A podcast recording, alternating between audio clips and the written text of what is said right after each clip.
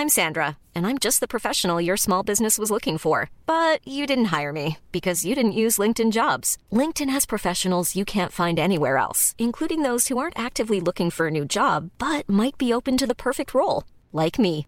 In a given month, over 70% of LinkedIn users don't visit other leading job sites. So if you're not looking on LinkedIn, you'll miss out on great candidates like Sandra. Start hiring professionals like a professional. Post your free job on linkedin.com/people today. Heraldo Radio, con la H que sí suena y ahora también se escucha. Inicia Heraldo Noticias de la tarde con Jesús Martín Mendoza. En Heraldo Radio.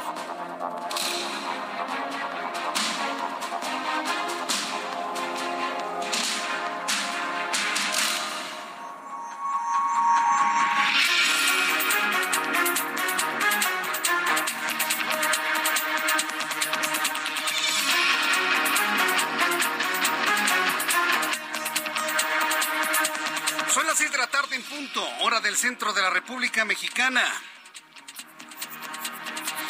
Las 6 de la tarde en punto, hora del centro de la República Mexicana. Bienvenidos, me da mucho gusto saludarle a través de los micrófonos del Heraldo Radio en toda la República Mexicana. Sea usted bienvenido a las noticias. Vaya viernes. Vaya viernes que se ha generado el día de hoy, crispadísimo, enfrentamientos, bloqueos en el centro del país. Bueno, le voy a tener mucha información que se ha generado el día de hoy. Hoy es viernes 3 de febrero de 2023. Súbale el volumen a su radio que le tengo la información más importante hasta este momento. En primer lugar, le voy a informar que el secretario de Gobernación, Adán Augusto López Hernández, rechazó que sus aspiraciones a la candidatura presidencial lo distraigan de atender la seguridad pública en el país. Esto es lo que dice Adán Augusto López. O sea, entiéndame, quiero ser el candidato de Morena a la presidencia. Hay que saber leer en entre líneas este tipo de noticias. Bueno, pues incluso digo que se está ganando la batalla en esta materia y al final del sexenio se entregarán buenas cuentas a la población. Yo te invito para que a través de mi cuenta de Twitter, arroba Jesús Martín MX, me digas qué es lo que opinas sobre lo dicho por el secretario de Gobernación, Adán Augusto López, que dice que no, él no está descuidando su labor por la cual le pagamos todos los mexicanos con nuestros impuestos. Así que bueno, pues le invito para que me dé su opinión, arroba Jesús Martín MX. Magistrados de la sexta sala del Tribunal Superior de Justicia del Estado de Oaxaca resolvieron como improcedente la petición de Juan Antonio Vera Carrizal, presunto autor intelectual del ataque con ácido contra la saxofonista María Elena Ríos Ortiz, de reclasificar el delito de intento de feminicidio a lesiones. Para las personas que me están sintonizando en este momento y nos están preguntando sobre el bloqueo en el viaducto Tlalpan, el sur de Avenida de los Insurgentes, a la altura del Caminero.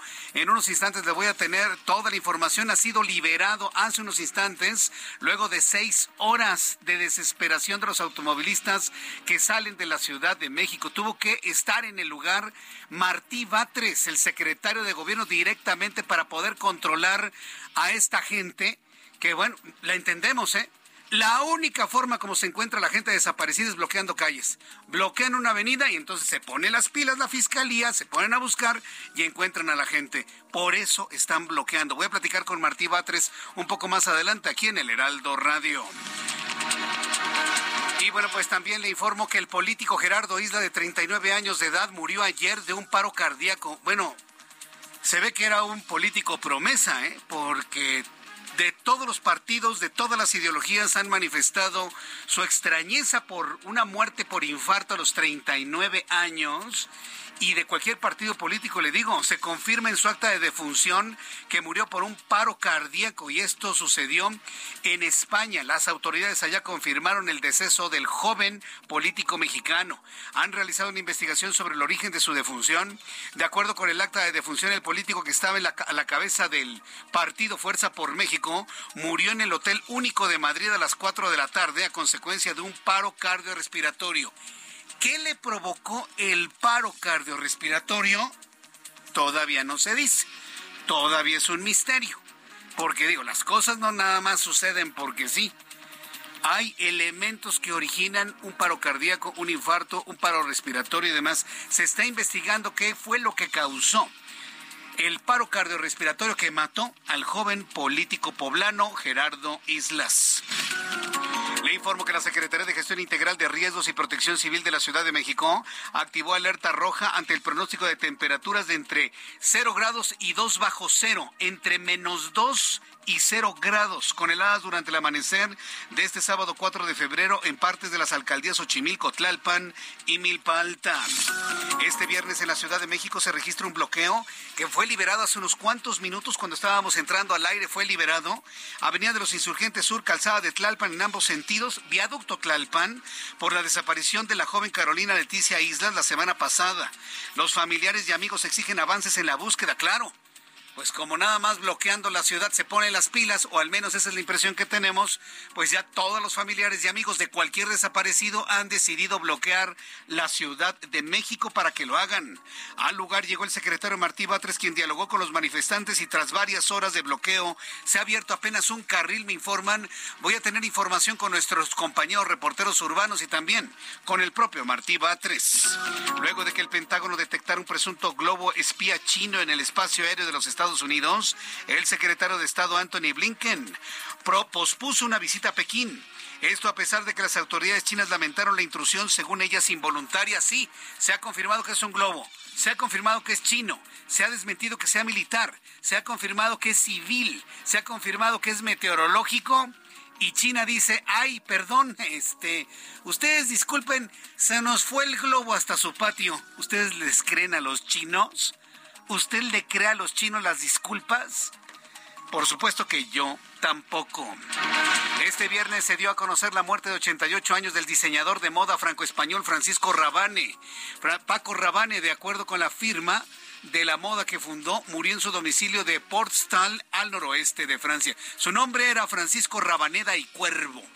Pero pues en el mundo de la moda los que dicen que era su abuelito, ¿verdad? Por allá en el sur, Ay, es que era el abuelito, ¿no? Se llamaba Paco Rabán. Sí, entonces, bueno, ay, no me aguanté la necesitaba decirlo.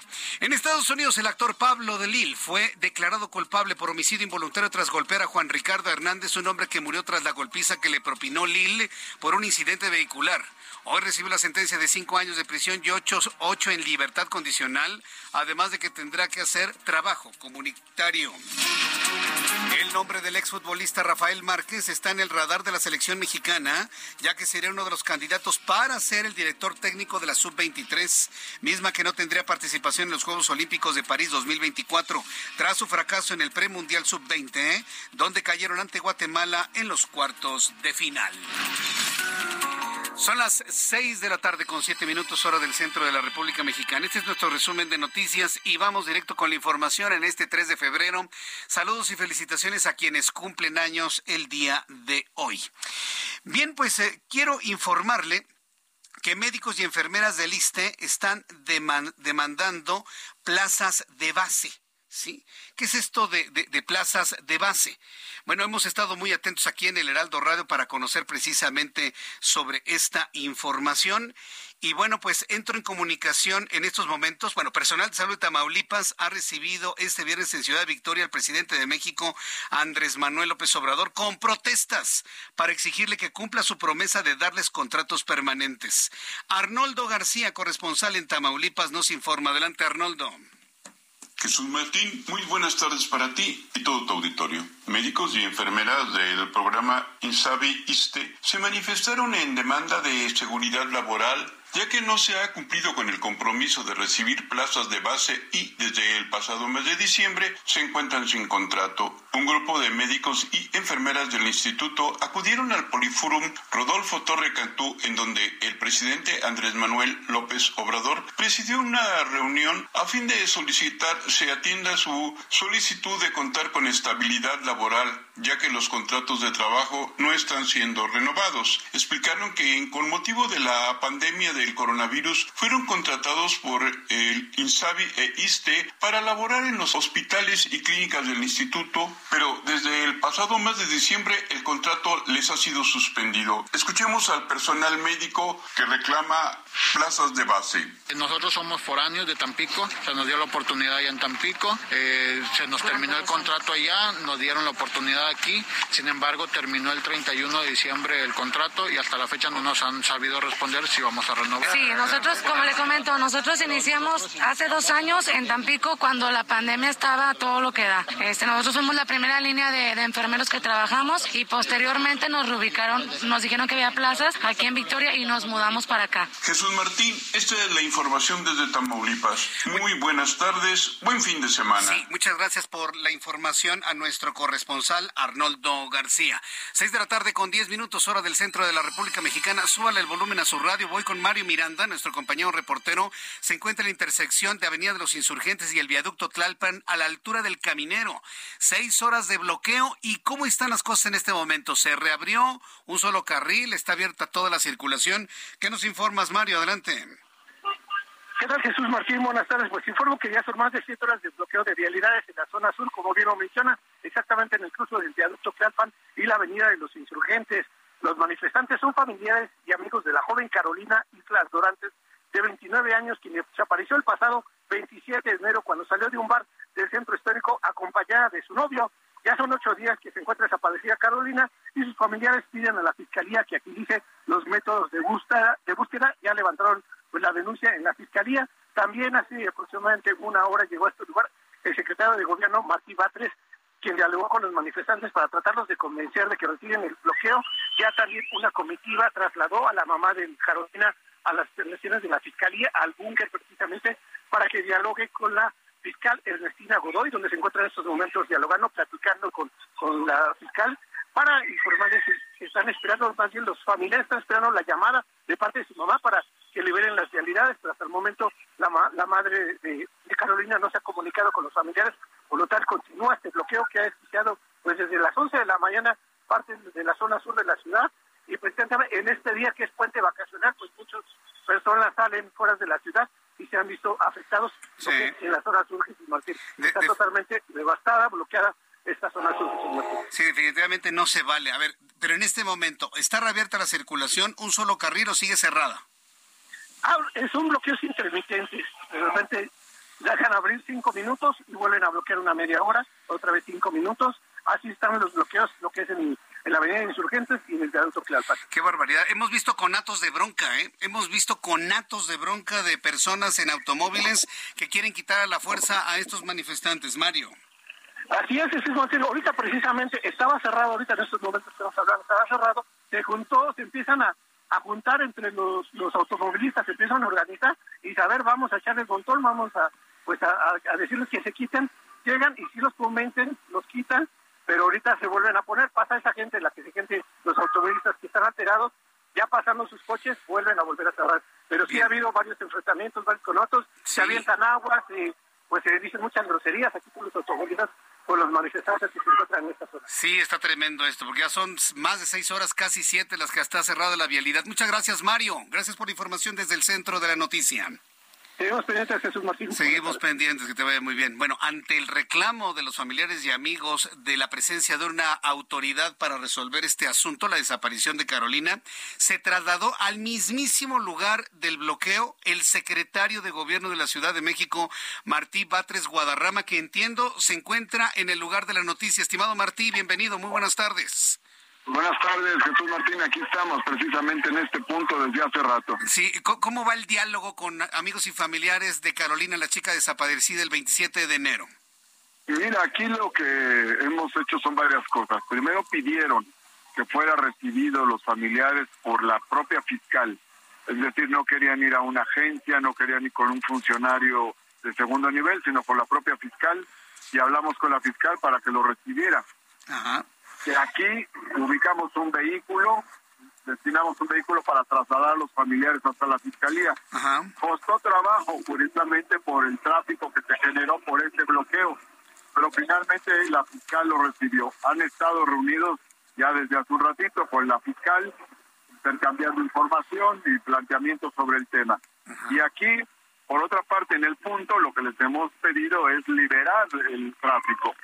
Ellos no han liberado totalmente el tráfico, pero se está haciendo de manera intermitente, es decir, cada 10 minutos se está liberando el tráfico de las dos vialidades que dan salida hacia Cuernavaca. Eh, es decir, una que va hacia la carretera federal, la libre, y otra hacia la carretera de cuota.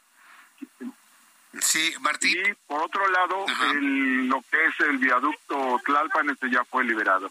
Pero a ver, ¿no, no sería suficiente ya la, la, atención de la mismísima fiscal, doña Ernestina Godoy, como para liberar toda la vialidad?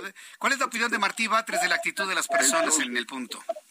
Bueno, yo supongo que con eso debería haberse liberado ya la vialidad. Claro. Y aquí, sin embargo, este, ha habido intransigencia de parte de las personas que se están manifestando aquí, porque a pesar de que se les trasladó allá, las recibió la fiscal, están hablando con la fiscal, no han liberado completamente las vialidades. Sí, ya, liberaron viaducto Tlalpan, que estaba bloqueada, esa al parecer ya fue liberada totalmente.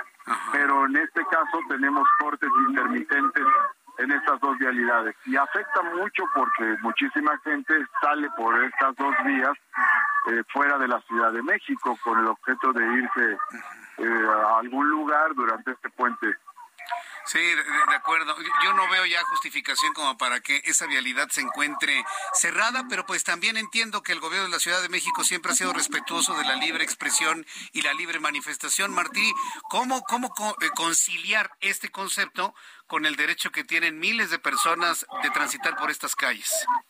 Esa es precisamente la complejidad porque como bien dices, ya no hay justificación para que mantengan el bloqueo. Así sea intermitente, como le han estado haciendo en la última hora o últimas dos horas. Sin embargo, pues también tienen derecho las personas que quieren circular. Así es. O sea, tienen derecho a manifestarse las personas, ya se han manifestado, se han manifestado durante un largo rato, pero las personas que vienen en sus vehículos también tienen derecho a pasar por aquí y a salir por aquí de la ciudad. Pues sí, Martín, aquí hay un asunto, hay un fenómeno que se está generando, que parece que cuando, que cuando las personas bloquean, interrumpen, pues entonces las fiscalías, no nada más la de la Ciudad de México, el Estado de México y otra parte del país, entonces empiezan a trabajar y aparecen las personas. ¿Cómo desactivar ese fenómeno, Martín? Mira, de todas maneras la fiscalía trabaja en torno a ello. No trabaja porque haya un bloqueo sino se abren las investigaciones inmediatamente y se tienen resultados. De hecho, se tienen resultados en muchísimos casos. Eh, hemos dado listados amplios de los que han sido localizados frente a este tipo de problemáticas que pues se debe a muy diversas causas eh, el hecho por el cual se encuentran este, extraviados o desaparecidos en su caso. No siempre es por la comisión de un delito, ¿no? Pues sí. Sino, este, por eso nosotros eh, estamos eh, planteando aquí, haciendo un llamado para que se desbloquee Insurgente Sur. Ya este, se ha hecho la reunión y tienen ya un conjunto de conclusiones de la reunión con la fiscal y creo que es justo que se libere ya esta vialidad. Pues sí.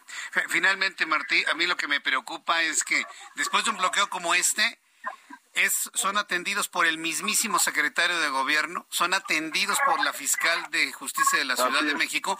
Al ratito, cuando desaparezca otra persona, van a bloquear periférico o viaducto para que me atienda Martí Batres, para que me atienda Ernestina Godoy.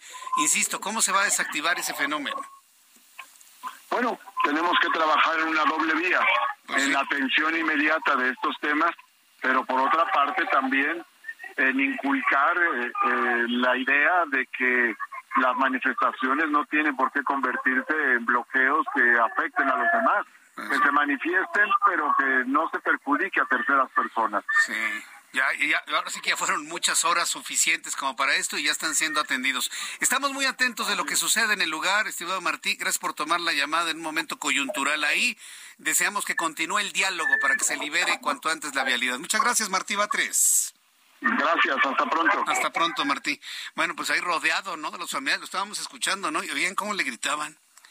A ver, este, dense cuenta, están siendo atendidos por el secretario de gobierno, que es el segundo al mando de la Ciudad de México, y la propia Ernestina Godoy. ¿Qué más quieren? Sí, que aparezca Carolina. Estoy de acuerdo.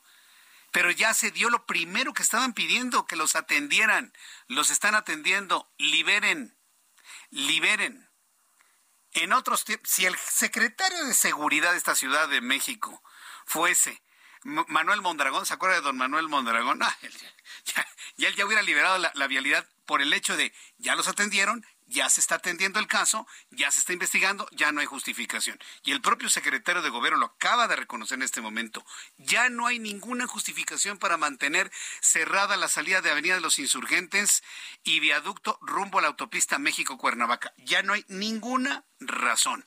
En este momento el tránsito vehicular sobre viaducto Tlalpan, Tlalpan llega hasta el circuito interior, hasta Río Churubusco. Amigos que vienen sobre Tlalpan y han pensado usar Tlalpan para irse a la carretera México-Cuernavaca, el embotellamiento que están ustedes sintiendo a la altura de Río Churubusco, General Anaya, olvídese, es del bloqueo de la salida a la autopista. Para que le vayan pensando, me dicen que para ir a Cuernavaca en estos momentos o Morelos, las Xochimilco-Huastepec o si ya quiere hacerse un paseíto, pues se va por Puebla, baja, por Atlisco y llega por Puebla. Sí. Ya si se quiere dar un buen paseo. Pero imagínese, yo creo que eso es preferible a estar seis horas atrapados en el tránsito. La, la México-Cuautla, sí, se va usted por el oriente, ya se, eh, la Ignacio Zaragoza, ya se desvía a la derecha, rumbo a Cuautla, y se va usted, llega a Cuautla y ya llega antes de Cuautla hay una desviación hacia Huastepec y ya puede llegar a la zona de balnearios, en la zona del estado de Morelos. Se lo digo desde ahora, antes de que se me desespere más quienes nos escuchan a través del Heraldo Radio. Ya son las seis de la tarde con 21 minutos, hora del centro de la República Mexicana. Mientras eh, detenemos actualización de lo que sucede a la salida de la México Cuernavaca, noticias del secretario de Gobernación Adán Augusto López Hernández quien acaricia, ¿no? Acaricia, acaricia ese sueño, ¿no? De, ser presidente. Hasta ya se viste igual que López Obrador. Ya, sí, acaricia ya ese sueño. Sí, ándele, de ese tipo de sueño. El secretario de Gobernación, Adán Augusto López Hernández, señaló que el consejero presidente del Instituto Nacional Electoral, Lorenzo Córdoba, está acostumbrado a decir barbaridad y media. Defender la ley es decir barbaridad y media. ¿De verdad, don Adán Vamos con mi compañero Paris Salazar. Este, en unos instantes voy a tener comunicación con Paris Salazar, reportero del Heraldo Media Group, donde le voy a presentar con el único objetivo de exhibir el nivel de trato de un secretario de gobernación, del responsable de la política interna del país, hacia un órgano ciudadano. Ojo con esto, ¿eh? Y este señor pretende ser presidente de México. No lo va a hacer, no va a ser ni candidato. No nos preocupemos, no lo va a hacer. Lo sería a menos de que fuera por un manotazo este, de los que ya conocemos del pasado. Pero no, no lo va a hacer. Imagínese a alguien que no tiene el más mínimo respeto a una institución ciudadana. El INE no es un partido político. Ni Lorenzo Córdoba ni Ciro Morellama son candidatos de oposición. No lo son en los hechos. Que otros los visualicen como eso es otra cosa. Pero ni el INE es un partido, ni ellos son candidatos es un organismo ciudadano, es una institución de ciudadanos. Nada más le voy a poner un ligerísimo ejemplo. Cuando usted va a votar en las elecciones de donde usted me diga quiénes están en las casillas. Gente de partidos, está Lorenzo Córdoba, están sus vecinos. Sus vecinos. ¿Qué mejor muestra de un órgano ciudadano que organiza a los propios vecinos para recibir el voto de sus propios vecinos. Ah, pero hay mexicanos ignorantes que se siguen tragando la idea, ¿sí?, de que el INE es una especie de partido de la oposición. Pues no. Y aquí estaremos aclarando esas dudas. Aquí estaremos aclarando siempre esas mentiras que se han generado. Sí, inclusive en alguno de sus comentarios el secretario de Gobernación aseguró que los únicos que se van a quedar sin trabajo son Lorenzo Córdoba y Ciro Murayama. Mentira, no los va a correr. Él no incide, él no ordena sobre el INE, el secretario de Gobernación. Ciro Murayama y Lorenzo Córdoba terminan su periodo en abril y se van porque así lo indica la ley, no porque los corre el secretario de Gobernación. Tengo que aclarar esto para las personas que oyen pocas noticias o simplemente no tienen la obligación de conocerlo, pero que no lo conocen. No los está corriendo. Él no ordena sobre el INE. El INE es un órgano autónomo ciudadano. ¿Que tiene sus problemas? Sí. ¿Que gasta mucho dinero? Probablemente. Yo mismo lo he comentado en su momento. ¿Se acuerda cuando Lorenzo Córdoba quería construir las dos torres ahí en el INE? ¿Se imagina si las hubiese construido? ¿Cómo estarían las cosas en este momento? No, bueno. No, bueno. En fin, bueno, regresaré con esta información después de los anuncios y le invito para que me mande mensajes a través de Twitter, arroba Jesús Martín MX, arroba Jesús Martín MX y a través de YouTube, en el canal Jesús Martín MX, ahí tenemos un chat en vivo en donde estaré platicando con usted. Escucha las noticias de la tarde con Jesús Martín Mendoza. Regresamos.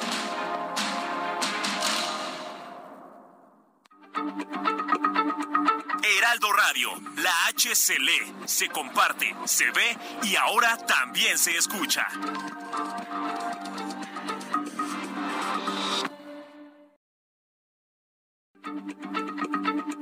Heraldo Radio, la H se lee, se comparte, se ve y ahora también se escucha.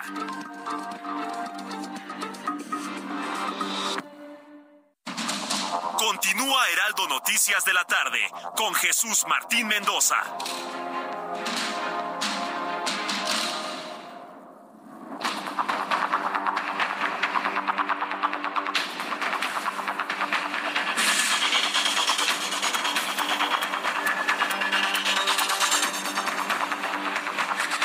De la tarde con 30 minutos, seis y media, seis y media hora del centro de la República Mexicana. Me están escribiendo personas desesperadas en la autopista México, bueno, que va desde Puebla hasta Veracruz.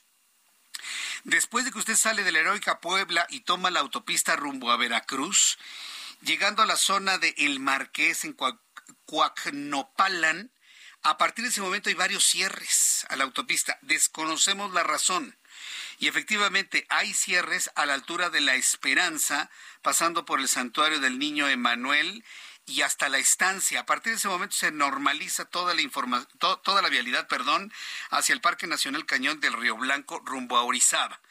Eh, tenemos ese enorme problema. Desconozco sinceramente cuál es la razón de este cierre. Para nuestros amigos que nos están escuchando en Puebla, quieren ir a Boca del Río, quieren ir al estado de Veracruz, váyanse por, por la autopista, esta otra autopista muy buena, por cierto, la del norte, Sí, es, es muy buena la que va hacia el norte del estado de Veracruz. Ahorita les digo cómo se llama. Eh, la que llega hacia Jalapa, por supuesto, y lo lleva hasta la zona de las la playa Esmeralda. Esta, esta, autopista es bastante buena, la que va de Puebla hacia Jalapa. Va por el norte, pero esa no tiene ningún problema. Algunos asentamientos en las casetas nada más, pero sin mayor problema. Entonces sí, le invito a que utilice mejor esa autopista porque la otra está cerrada, la que va precisamente hacia rumbo a Orizaba. Estamos investigando con nuestros corresponsales en Puebla porque el bloqueo es en Puebla. ¿Qué es lo que ha sucedido en este lugar? Mucha paciencia, por favor. Bien, son las 6 de la tarde con 20, 32 minutos, perdón. 6 de la tarde con 32.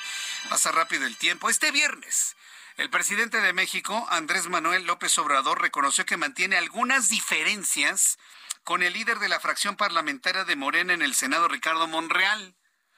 Como decía mi abuela, adiós. ¿En serio? No, pues casi ni se, si no me dice ni cuenta nos damos, ¿verdad? De que tiene ahí algunas diferencias López Obrador con Ricardo Monreal. Vamos con Noemí Gutiérrez, reportera del Heraldo Media Group, quien nos informa esta declaración del presidente mexicano. Adelante, Noemí, gusto en saludarte. Hola, muy buenas tardes, Jesús Martín. Pues sí, oye, fue en la conferencia de prensa matutina que el presidente López Obrador pues, reconoció estos desencuentros que ha tenido con Ricardo Monreal, coordinador de los senadores de Morena y también una de los denominadas pocholatas. Dijo que estas diferencias se dio por las declaraciones que dio recientemente también de la Junta de Coordinación Política del Senado de la Justicia y el Derecho, pero el presidente aclaró que sí son diferencias de fondo y no solamente politiquería. Escuchemos que fue lo que comentó en el Salón Tesorería. Ricardo Monreal, con el que pues este no tengo yo diferencias, sostuvo o sí tengo algunas diferencias, pero es normal en la democracia. ¿no? Este, no podríamos pensar todos de la misma manera, sería muy aburrida la vida. ¿no? Parece que dijo de que él estaba, lo quiero expresar correctamente, eh, a favor del derecho más que de la justicia, porque yo sostengo lo opuesto y lo sentí como una este, réplica. Si hay que optar entre el derecho y la justicia, ¿por qué se opta? ¿Por qué se inclina? Porque a veces la vida pública, la política, es optar entre inconvenientes. Bueno, Jesús Martín y también el presidente Andrés Manuel López Obrador dijo que el senador Ricardo Monreal pues tiene la visión que tiene la mayoría de los abogados y ahí también aprovechó para arremeter contra el Poder Judicial y sobre todo con las decisiones que toman algunos jueces que están dejando en libertad a presuntos delincuentes. Y puso un ejemplo que si hay un presunto delincuente que si se le detiene a las 11 de la mañana, pero en su consignación fue a las 10 de la mañana, pues eso es un pretexto que utiliza el juez para dejarlo en libertad. Y pues bueno, el presidente ha reconocido que no tiene una muy buena relación con Ricardo Monreal, incluso ya no va a los desayunos ahí a Palacio Nacional, pero hoy sí ya fue directo eh, las diferencias, las declaraciones del presidente López Obrador contra el senador Ricardo Monreal. Jesús Martín, la información que te tengo. Bien, pues eh, si no nos dicen ni cuenta nos dábamos de que tienen ahí algún tipo de diferencia, ¿no? Yo, yo te agradezco mucho la información, gracias. Muy buenas tardes. Gracias, Noemí, que te vea muy bien nuestra compañera Noemí Gutiérrez, quien nos tiene, nos ha tenido esta información de lo que hoy ha comentado el presidente de México. Son las seis de la tarde con 35 minutos. Las seis de la tarde con 35 minutos, hora del centro de la República Mexicana. Vamos a continuar con la información y me da mucho gusto saludar a Pamela San Martín. Ella es exconsejera del Instituto Nacional Electoral. Miren, eh, eh, los golpes que se está llevando el INE, todos lo sabemos, Primero, es porque López Obrador quiere vengarse del órgano electoral que no le dio el triunfo, un triunfo que no se ganó porque López Obrador, lo dio con todas sus letras, perdió la elección de 2006. Así con todas sus letras.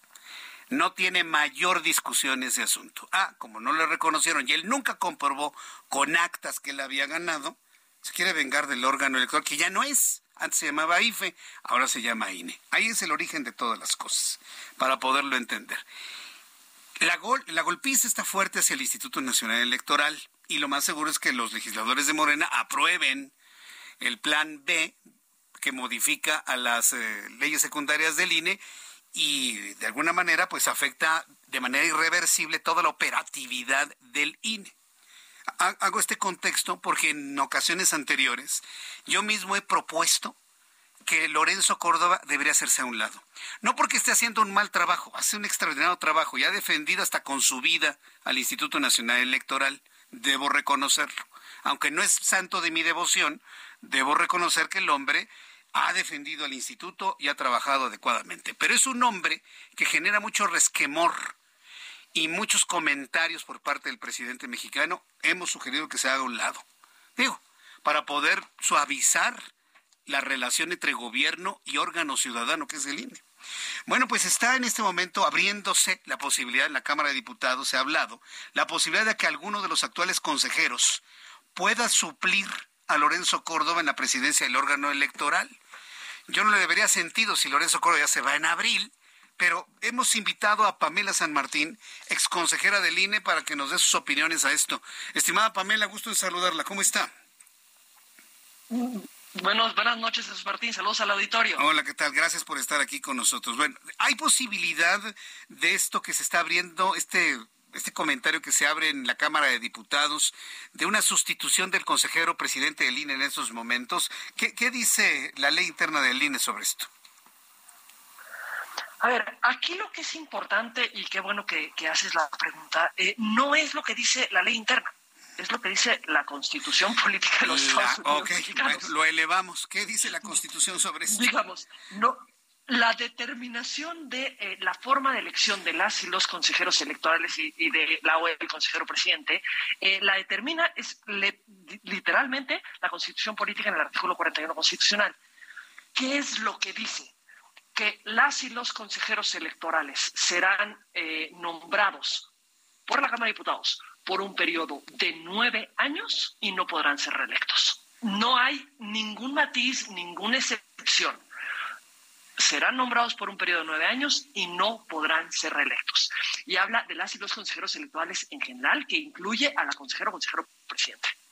Entonces, eh, no, la Constitución no permite que eso, que eso ocurra. Y déjame decirte, Jesús Martín, que, eh, digamos, evidentemente no en relación con el INE, pero ese es un tema que ya ha sido discutido en los órganos electorales, porque eh, los organismos públicos electorales locales, los, los consejeros de los organismos públicos electorales locales, tienen una prohibición idéntica en la Constitución. Y ha ocurrido que en ocasiones, eh, cuando se va a nombrar la presidencia de un órgano, eh, de, un órgano público electoral local, algunas consejeras y consejeros han buscado participar precisamente bajo la lógica de que son dos cargos distintos, digamos, argumentando que son dos cargos distintos. Y tanto el INE ha permitido, como el Tribunal Electoral del Poder Judicial de la Federación ha establecido que eso no es un sería un mecanismo que permitiría burlar la Constitución, burlar una prohibición expresa de la Constitución que no permite la reelección. Ahora bien, eh, estamos hablando el periodo, la reelección, pero ¿qué hay cuando por alguna necesidad propia del consejero tenga que ausentarse de su actividad? ¿Está contemplado en la Constitución una ausencia del consejero presidente y una sustitución por alguna razón? Ah, si hay una ausencia temporal del consejero presidente, puede ser sustituido sin absolutamente ningún problema. Pero aquí estamos hablando de la elección para un cargo. Y aquí permítame nada más hacer una, aclaración, porque lo que he escuchado es que se ha señalado que eh, si esa prohibición fuera tal, entonces cómo es que pues Lorenzo es presidente del órgano, que Lorenzo Córdoba es presidente del órgano cuando él antes fue consejero electoral del IFE. Pero es que aquí hay un punto importante son dos instituciones. Una es el Instituto Federal Electoral, que únicamente organizaba las elecciones federales, y en el 2014 se crea otra institución, que parte de las bases del Instituto Federal Electoral, pero no es el Instituto Nacional eh, Federal Electoral, sino que se convierte en el Instituto Nacional Electoral. Al ser un órgano distinto, es que, digamos, no se aplica una prohibición porque no existía esa prohibición. Digamos, nunca fue Lorenzo consejero del INE antes de ser consejero presidente del INE, fue consejero del IFE. Ahora quien participaría sería consejero o consejera del INE y estaría buscando el cargo de consejero o consejera presidenta del INE. Entonces, ese es donde entra la prohibición constitucional. Entiendo. Ahora, eh, todo esto se ha ventilado y se ha puesto en la mesa precisamente porque yo no sé qué pasa en la mente del presidente, del secretario de Gobernación, con Lorenzo Córdoba. Ya más allá de que sea el consejero presidente, sino él como persona. Entiendo que cometió algunos errores con aquella llamada telefónica que se filtró y demás, que, que, provocó evidentemente pues un daño muy importante a su imagen, eso pues evidentemente lo estamos recordando, pero hoy estamos con un gobierno que está buscando hasta el más mínimo error para poder disminuir al INE y poder tener control de la elección de 2024. Para poder quitar argumentos de ataque hacia el INE, ¿no valdría la pena que Lorenzo Córdoba adelantara su salida del INE?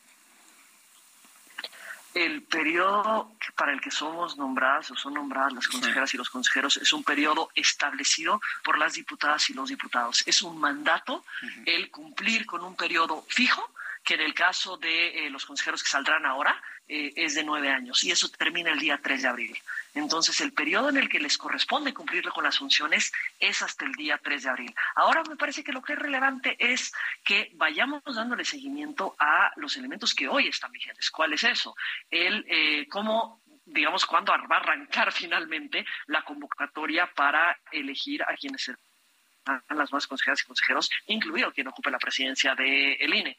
En segundo lugar, si se aprobará la semana próxima eh, lo que es el Plan B y la resolución por parte de la Suprema Corte de Justicia de la Nación de las acciones de inconstitucionalidad de las leyes que ya fueron impugnadas ante la, ante la Corte, como de las que se de ser aprobadas y que todo parece indicar que se aprobarán, eh, serán impugnadas eh, nuevamente en torno a las leyes que, que son más directamente electorales, es decir, la Ley General de Instituciones y Procedimientos Electorales, la Ley General de Partidos Políticos, la Ley de, eh, General del Sistema de Medios de Comunicación, eh, de, medios de impugnación en el país.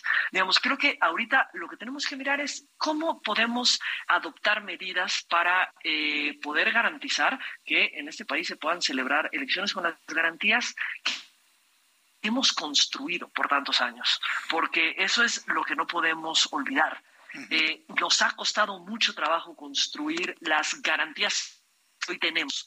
¿Hay elementos que han sido cuestionados de las elecciones? Por supuesto. Han habido muchas críticas y muchos cuestionamientos al, al, IFE y al INE a lo largo del tiempo, pero en general estos tenían que ver con su calidad, con su capacidad de arbitraje de la elección, no de organización de la misma. Y lo que estas nuevas leyes, eh, digamos, atacan o eh, afectan es la capacidad de organizar las elecciones, que ese es uno de nuestros grandes avances y logros democráticos. Y creo que ese es lo que tendríamos que prestar la atención. Sí, están minando la, la, la certeza que tengan las elecciones y con esto me dicen ir a la, la nulidad de las elecciones en 2024. Bueno, ya se han creado muchas ideas muy perversas de lo que podría ocurrir hacia 2024, pero vaya, toda esta argumentación de los logros, de los años, de la lucha por la democracia y demás, esa la entiendo yo, la entiende el público que está escuchando en este momento el Heraldo de México, pero hay una mayoría allá afuera, Pamela, es ex consejera, hay una mayoría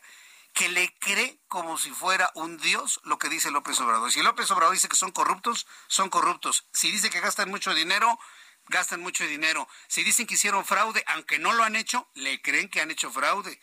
Que si que llenaron urnas cuando jamás ha sucedido eso, la gente lo cree. Ese es el gran problema, Pamela.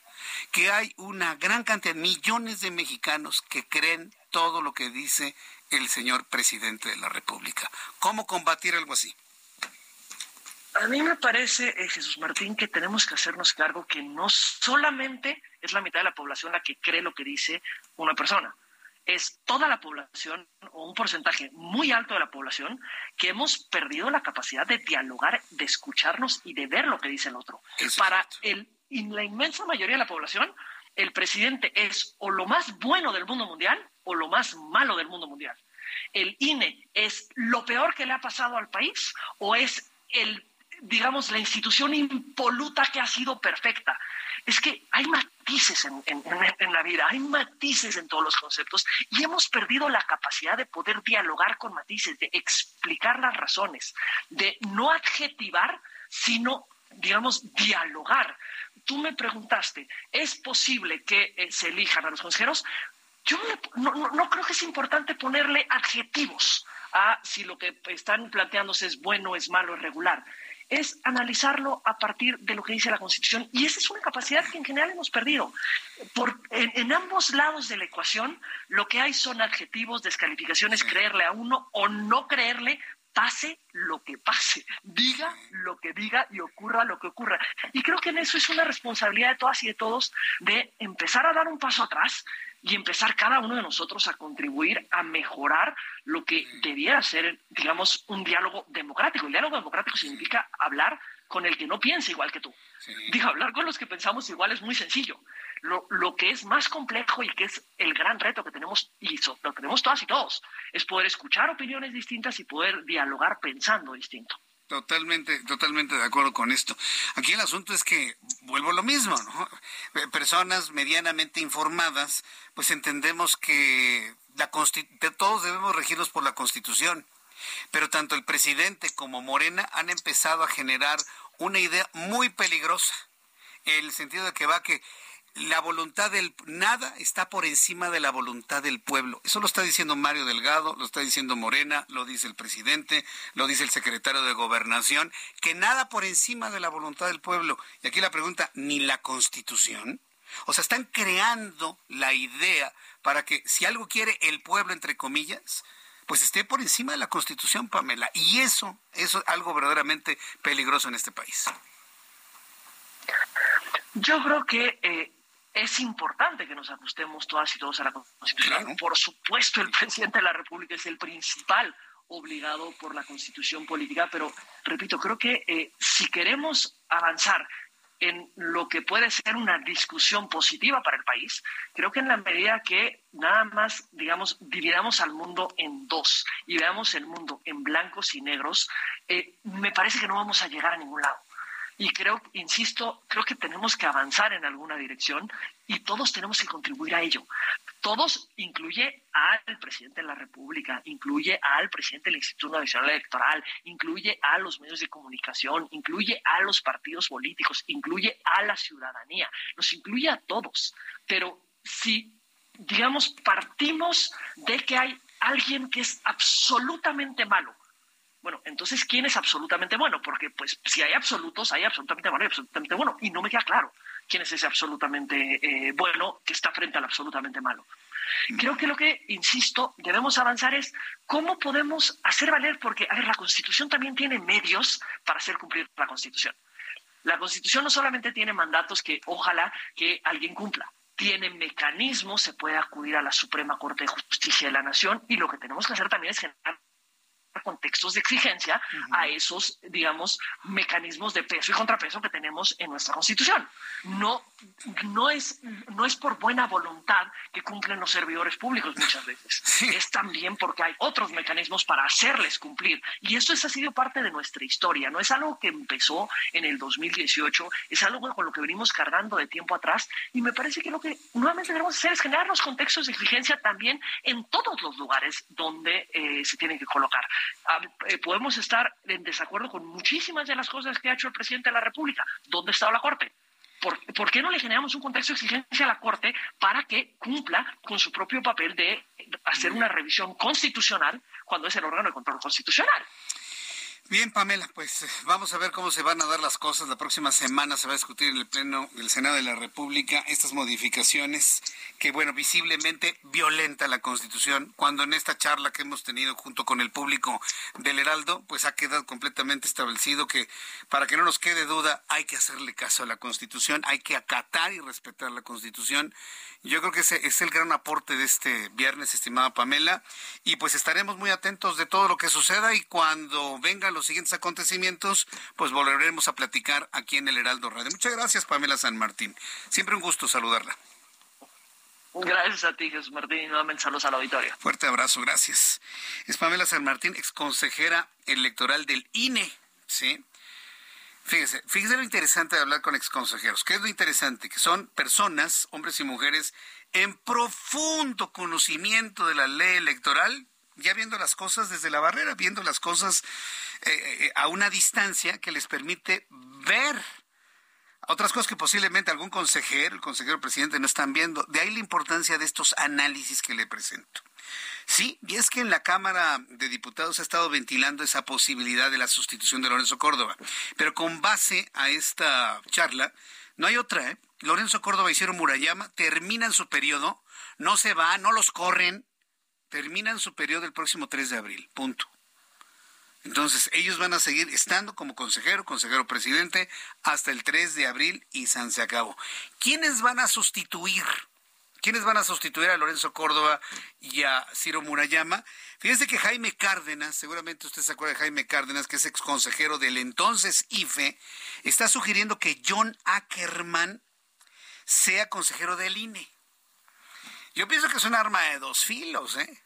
Yo pienso que es un arma de dos filos porque tanto John Ackerman como su esposa, pues no están muy contentos con López Obrador.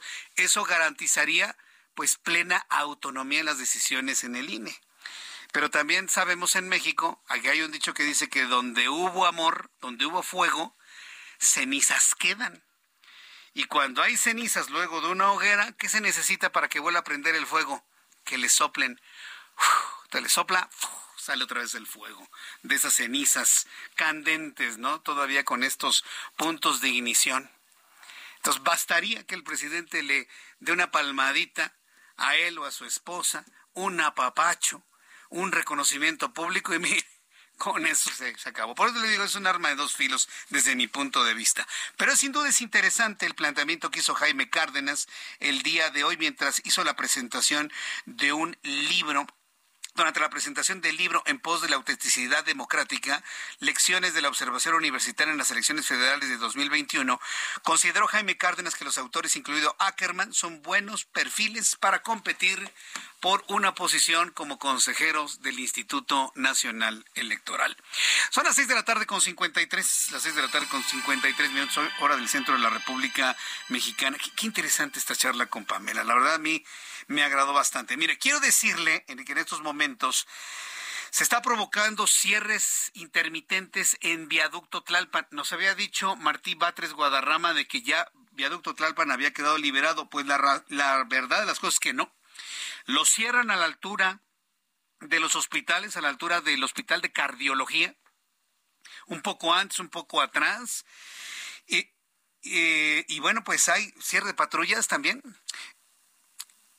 Eh, entonces están precisamente las patrullas haciendo ya un cerco, están haciendo un cerco para que los vecinos, amigos y familiares ya no estén cerrando la vialidad, porque ya lo estableció en estos micrófonos hace unos instantes el secretario de gobierno de esta Ciudad de México. Ya no hay razón para bloquear, porque fueron atendidos por el gobierno central y fueron, están siendo atendidos en este momento por Ernestina Godoy, la mismísima fiscal de justicia de la Ciudad de México.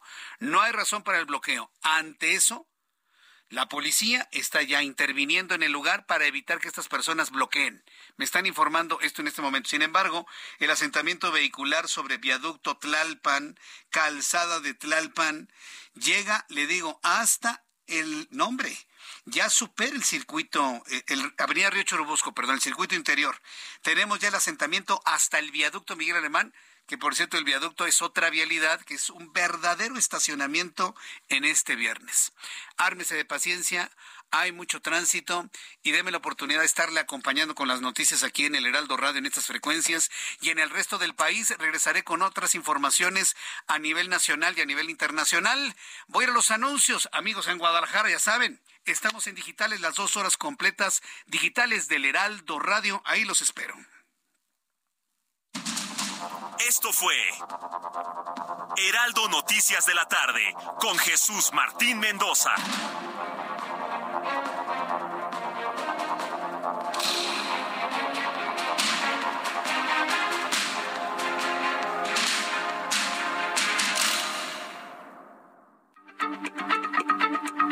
Heraldo Radio, la H se lee, se comparte, se ve y ahora también se escucha.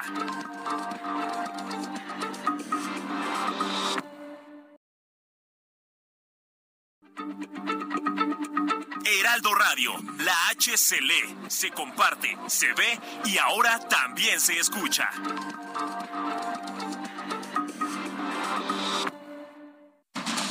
Continúa Heraldo Noticias de la tarde con Jesús Martín Mendoza.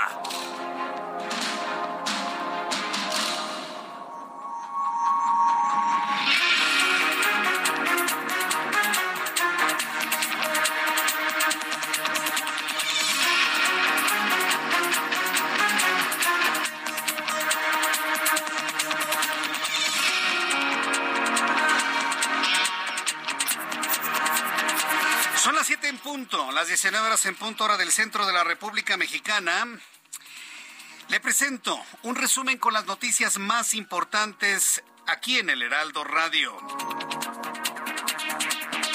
Le informo en resumen que el Instituto de Salud para el Bienestar, el INSABI, reportó que quedó un volumen desierto de 29.9 millones de medicamentos y material de curación que formaban parte de la segunda ronda de compra consolidada de medicamentos e insumos de salud 2023-2024. Tras más de seis horas de bloqueo por la desaparición de la joven Carolina la semana pasada, sigue registrándose todavía en este momento bloqueo intermitente en Avenida de los Insurgentes Sur, Viaducto Tlalpan, a la altura del Caminero, rumbo a la autopista México-Cuernavaca. En entrevista con el Heraldo Radio hace unos instantes, Martí Batres Guadarrama aseguró que los familiares de la chica desaparecida están siendo atendidos en este momento por la fiscal Ernestina Godoy, por lo que no hay razón alguna para mantener el bloqueo. En estos momentos, policías de la Secretaría de Seguridad Ciudadana y de Tránsito y Vialidad en este momento ya operan un cerco para evitar que las personas bloqueen el viaducto Tlalpan. Estaremos en comunicación con Mario Miranda en unos instantes más desde el centro de la noticia para que nos diga cómo va la situación en este importantísimo cruce de insurgentes y viaducto Tlalpan. También le informo en este resumen de noticias que hoy viernes el presidente mexicano Andrés Manuel López Obrador reconoció que mantiene algunas diferencias con el líder de la fracción parlamentaria de Morena en el Senado de la República, Ricardo Monreal. Por cierto, hablando de Ricardo Monreal, Nora Ochoa, la dueña de una casa en la colonia del Valle que le renta a una senadora de Morena, Claudia Valdera, ¿se acuerda la entrevista que eh, el día de ayer sostuve con ella? Bueno, pues Nora Ochoa está compartiendo a través de su cuenta de Twitter que se comunicó personal del senador Ricardo Monreal, quien se había comprometido de hablar con Claudia Valderas para poder solucionar este problema. La respuesta es que no va a intervenir en un conflicto de carácter privado y que si es la decisión de la dueña de la casa, le vaya a cobrar a su inquilina al Senado de la República. Vaya escandalito, ¿no? Entonces, bueno. Eh, le comentaba que el presidente de la República dijo que sostiene diferencias con Ricardo Monreal personaje de la noticia este viernes, ¿no? Porque está aquí, está allá y está acullá. Bueno, pues Ricardo Monreal respondió que lo que es legal debe ser justo y lo justo lo legal como respuesta a lo que le dijo el presidente que tiene diferencias con él. A través de su cuenta de Twitter emitió un mensaje en el que se lee, la diferencia entre lo legal y lo justo es tan antigua como la Grecia clásica. Sostengo que no debe existir diferencia entre uno y otro. Si algo es legal, debe también ser justo y viceversa. Lo justo debe ser igualmente legal. Yo le puedo asegurar que alguien no le entendió, pero nada. Pero sí, tiene razón Ricardo Monreal. En más de este resumen de noticias, le informo que el Tribunal Electoral del Poder Judicial de la Federación ha invalidado la primera parte del Plan B de la reforma electoral del presidente mexicano. Sí, una noticia que ha pasado así como que suavecita por algunos lugares, pero en realidad es una noticia bomba. El Tribunal Electoral del Poder Judicial de la Federación ha invalidado ya la primera parte del llamado Plan B de la reforma electoral que pretende el presidente mexicano, que no sus legisladores, ¿eh? Es una reforma del presidente ordenada a sus empleados en el legislativo, en el Senado, para que la aprueben. Según el Tribunal Electoral del Poder Judicial de la Federación, la primera parte de dicho plan no podrá aplicarse para las elecciones de este 2023, en donde se van a elegir gobernadores tanto para el Estado de México como para Coahuila. En este resumen de noticias le informo que la empresa DHL DHL Express informó este viernes que a partir del 28 de febrero comenzará con un vuelo inaugural la transición de operaciones de vuelo desde el Aeropuerto Internacional de la Ciudad de México a la base militar de Santa Lucía. En representación del presidente López Obrador y del vocero de la presidencia, Jesús Ramírez Cuevas, la consejera adjunta de Control Constitucional, Claudia Angélica, impugnó la decisión de un juez de distrito que admitió a trámite la demanda de amparo promovida por la senadora Xochil Gálvez, luego de que el Ejecutivo Federal le negó el derecho de réplica en su conferencia matutina le están, están impugnando pues ya una decisión de un juez de que López Obrador la reciba a Xochil Gálvez en la conferencia matutina, para que vea que la conferencia matutina eh, eh, es un show preparado, no es un foro abierto a cualquiera. Quiere ir Xochitl no, le permiten la entrada. Varios periodistas se han quejado en redes sociales que no les permiten la entrada. Solamente puede entrar el, ridículo del bigotito, la señora Güera y el, y el pirata falso, nada más. Sí, porque eso es como alaban al presidente, o eso sí leen lo que les mandan en su WhatsApp, pero eso sí los dejan pasar. Entonces, gran, gran problema con esto, ¿no? Se diluye, ¿no? La autenticidad o la credibilidad de esta conferencia matutina. El presidente de la Junta de Coordinación Política de la Cámara de Diputados, Ignacio Mier, presentará una iniciativa que permite impulsar un mayor rendimiento deportivo. Indicó que desde San Lázaro se puede hacer mucho por este deporte, desde mejorar la condición para fomentar su práctica, el ID para acceso a estadios y las condiciones en las que se encuentran estos últimos. Informarle que el sistema de transporte colectivo Metro aquí en la capital del país informó que el próximo 6 de febrero operará con horario de día festivo, es decir, el lunes, que es feriado por el recuerdo de la Constitución de 1917. Bueno, como parte de la celebración del aniversario de la Constitución, Metro tiene horario de día festivo. En redes sociales se ha informado que el servicio el lunes inicia hasta las 7 de la mañana y concluye a las 12 de la noche. Un grupo de trabajadores de YouTube Music se declararon en huelga este viernes en protesta por la nueva medida que les obliga a trabajar presencialmente en las oficinas de Austin, en Texas, pues señalan que legalmente son empleados de Cognizant subcontratados para sus labores en YouTube Music. Señalan que será la primera huelga conocida dentro del conglomerado de Google no están de acuerdo cómo están llevando las cosas y le estalla a Google su primera huelga. Este viernes un jurado de California en los Estados Unidos declaró al magnate dueño de Twitter, Elon Musk, no culpable en el caso de fraude por los tweets que publicó en 2018 sobre influir con sus tweets en el alza del precio de las acciones de Tesla. Y un secretario de Defensa del Reino Unido, Ben Wallace, no descartó la posibilidad de que su país envíe aviones de combate al frente del conflicto bélico contra Rusia. Sin embargo, advirtió que no existe como una tal, una varita mágica, o no existe como tal una vara mágica que pueda ayudar a Kiev en los encuentros. Son las noticias en resumen. Le invito para que siga con nosotros. Le saluda Jesús Martín Mendoza. Son las siete con ocho, siete con ocho horas del centro de la República Mexicana. Vamos directamente hasta el conflicto que ha marcado la Ciudad de México. Bueno, toda la ciudad está hecha un estacionamiento, debo decirle. Pero vamos directamente hasta Viaducto Tlalpan e Insurgentes. Normalmente muchas personas salen rumbo a Cuernavaca, y otras localidades de vacación más al sur del estado de Morelos cuando hay un fin de semana largo como va a ser este, sábado, domingo y lunes, y está bloqueado. Mario Miranda, danos una actualización de cómo se encuentran las cosas en este momento. ¿Qué tal Jesús Martín? Buenas tardes. Continuamos en la zona sur, específicamente en Avenida Insurgente Sur. Se informó que hace unos buen de 30 minutos se retiró el bloqueo del viaducto Flalpan y las personas estaban bloqueando en esa zona se vinieron aquí con otro grupo a bloquear lo que es la avenida Insurgentes. Esas personas son familiares y amigos de la joven Carolina Dorantes, de 29, de 29 años, que desapareció el pasado 27 de enero cuando salió de un bar en histórico acompañada de su novio. Informo que ya el secretario de gobierno, Martín Vázquez, nos acaba de comentar que ya la mamá que se encuentra en la fiscalía ya la están atendiendo, la están atendiendo la fiscal de Godón, que incluso ya ha llegado a un acuerdo, ya se comunicó con su hermano de la joven desaparecida que se encuentra aquí en el bloqueo, ya hablaron con él para que se liberen las realidades, pero aún así los jóvenes no quieren retirar las realidades.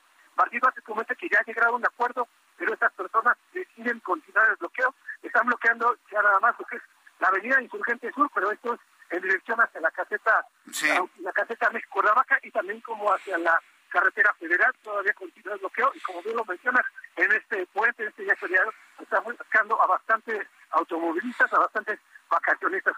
Sí, oye, pero están los bloqueos en, según estos mapas que tengo en mis manos, continúa el bloqueo sobre viaducto Tlalpan a la altura de Acoxpa muy cerca donde está el centro de transferencia de basura, muy cerca del Estadio Azteca, viaducto Tlalpan a Coxpa. Ahí hay un cierre en estos momentos.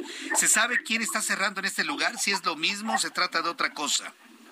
Es lo mismo, Jesús Martínez, que el caos, la hilera, como lo mencionaste hace unos momentos, se hizo hasta la zona de Churubusco y Calzada de Plata. Entonces, la afectación vial fue bastante. Son cortes a la circulación, cortes viales que hacían los elementos policíacos para que ya no se incorporaran más a esta habilidad al viaducto Tlalpan, más automovilistas también el periférico y viaducto Tlalpan ya no permitían a los automovilistas que venían sobre el periférico que se incorporaran hacia el Tlalpan por la afectación vial, pero pues ya por, el pase del tiempo poco a poco se va a empezar a mejorar la circulación en la zona del viaducto Tlalpan, pero también comentarte ahorita que las personas están comentando que ahorita van a dar 20 minutos, van a firmar una minuta a los familiares, en la fiscalía pero que si no se llega a un acuerdo van a volver a bloquear el viaducto Tlalpan. Qué, qué, qué, gente. Gracias por la información. Gracias, Mario. Hasta luego. Mire, cuando hay razón, razones de peso, pues hasta uno dice, pues quédense ahí bloqueando hasta que les respondan. Pero ya hay respuesta. Está Martí Batres en el lugar. Ernestina Godoy está atendiendo a la familia. Quítense de la vialidad. Evítenos pedirle a Omar García Harfuch eh, un proceso de fuerza, de inteligencia, para que los hagan a un lado. Hay miles de personas que necesitan circular en esta zona. Por cierto, eh, hablando de, bloqueos, sigue bloqueada la autopista Orizaba-Veracruz. Sigue bloqueada para las personas que quieren ir a Veracruz vía la México-Puebla, llegan a Puebla, se siguen rumbo a Veracruz por la vía Orizaba. Está cerrado, completamente cerrado debido a un accidente. ¿eh? Está completamente cerrado a la altura de la Esperanza. Ahí empieza el cierre. Nos han adelantado nuestros corresponsales en Puebla que se trata de un accidente vehicular fuerte, un tramo muy amplio cerrado y también hay desesperación en este punto de la vialidad. Hay un desvío, por supuesto, de paseantes hacia la autopista que lo lleva hacia la ciudad de Jalapa, por supuesto. Pero bueno, hay que saberlo con anterioridad. Si usted viene por la calzada Ignacio Zaragoza, quiere ir a Veracruz, no se vaya por Orizaba, váyase por la otra, por la, de, la, la, la autopista de Tuxpan. Sí, váyase por esa, porque en la otra está totalmente cerrada. Bien, cuando son las siete con trece, hora del centro de la República Mexicana, quiero informar que la defensa de Vera Carrizal, agresor de la saxofonista María Elena Ríos, a través de un amparo solicitó la reclasificación del delito de lesiones y no de tentativa de feminicidio, lo cual le fue negado tras una audiencia que duró casi cuatro horas. Karina García, nuestra corresponsal en Oaxaca, nos tiene los detalles de esta intentona de la defensa del agresor. Adelante, Karina, qué gusto saludarte, bienvenida. Así es, Jesús Martín, muy buenas noches. La sexta sala del Tribunal Superior de Justicia de Oaxaca resolvió como improcedente la reclasificación del delito de tentativa de feminicidio a lesiones en contra de Juan Antonio Vera Carrizal, acusado de ser el autor intelectual del ataque con ácido que sufrió la saxofonista María Elena Ríos en septiembre del 2019. Y sí, tras esta audiencia de casi cuatro horas, la músico pues posteó en su cuenta de Twitter el día de hoy se ha confirmado el estricto apego a la ley de la vinculación a proceso por feminicidio porque no son lesiones, nos intentaron matar. La violencia ácida es una de las violencias más extremas perpetradas en contra de una mujer, señaló. Y es que esta audiencia se realizó debido a que pues un juez eh, de, eh, de amparo, Ponciano Velasco Velasco, solicitó esta audiencia sin conocimiento de la músico, la cual calificó la acción como un método de revictimización, además de que su falta de imparcialidad solo evidenció su parcialidad y los infundados supuestos agravios de la defensa. Y es que Jesús Martín Auditorio, el pasado 21 de enero, el juez Teodoro Pacheco Pacheco le otorgó prisión domiciliaria al presunto feminicida, el cual pues no se ha cumplido esta medida debido a que no existen las condiciones por parte del Estado para brindar seguridad y sobre todo no existen eh, también condiciones en el domicilio para que Juan Antonio Vera Carrizal sea trasladado allá en Guajuapan de León. Jesús Martín, es el reporte. Bien, entonces esta era una estrategia para lograr la libertad del agresor de la saxofonista y pues no, no les funcionó entonces. Así es, se entiende así y de hecho María Elena también ha mencionado que se quería reclasificar este delito para bajar en este caso la condena en caso de que se realice ya esta, esta audiencia definitiva. Correcto. Gracias por la información, Karina. Mantengámonos al tanto de esta información. Muchas gracias, Karina. Muy buenas noches. hasta luego, que te vaya muy bien. Esto en Oaxaca. El tipo está encerrado, ¿eh? pero evidentemente María Elena está muy preocupada de que lo dejen salir. Ya sabe, por corrupción, presiones, lana, ya sabe, ¿no? Este tipo de cosas y estamos muy pendientes de todo ello. Bien, informar que en Colima, de Oaxaca nos vamos directamente hasta Colima, este viernes fue reportada una explosión en un restaurante de mariscos ubicado en la Avenida del Campesino, esquina con Madero, en la colonia El Moralete, en el centro de la capital. Marta de la Torre, nuestra corresponsal en Colima, nos informa. Adelante, Marta, lo ocurrido en este lugar.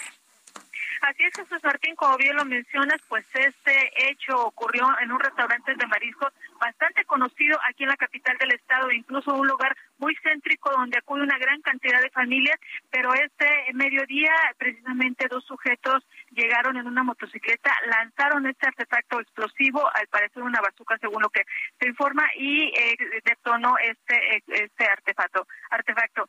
Se reportó una persona lesionada que fue trasladada al hospital, así como dos personas con crisis nerviosa. Al lugar acudieron elementos del ejército mexicano, la Guardia Nacional y la Policía Estatal para pues eh, resguardar el lugar y también para eh, brindar la, eh, las atenciones necesarias a todos los elementos que estarían comenzando a iniciar la investigación de este hecho. Informarte que se montó un operativo para dar con los responsables del lanzamiento de este artefacto. Sin embargo, no se eh, dio a conocer de alguna persona detenida hasta el momento pero las investigaciones continúan. Jesús Martín no es la primera vez que se localizan granadas o artefactos explosivos aquí en Colima desde que pues aumentó la eh, violencia en la entidad.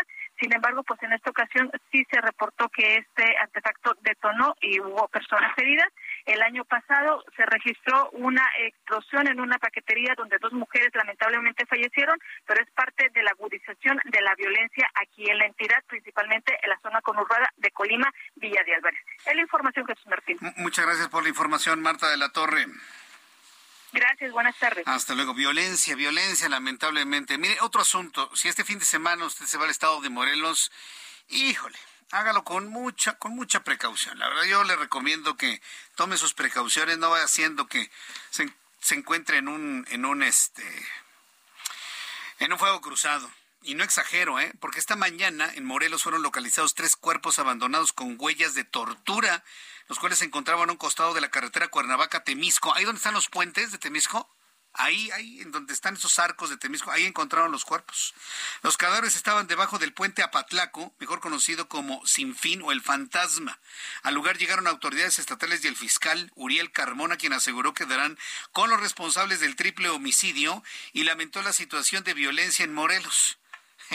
A ver si Uriel Carmona no determina que murieron por broncoaspiración. Dijo, todo puede pasar. Agregó que ya se comunicaron con los familiares de las víctimas para que se corrobore con la identificación y detalló que uno de los oxisos era chofer de taxi. Uno de los muertos es un chofer de un taxi. Esto sucede en Morelos.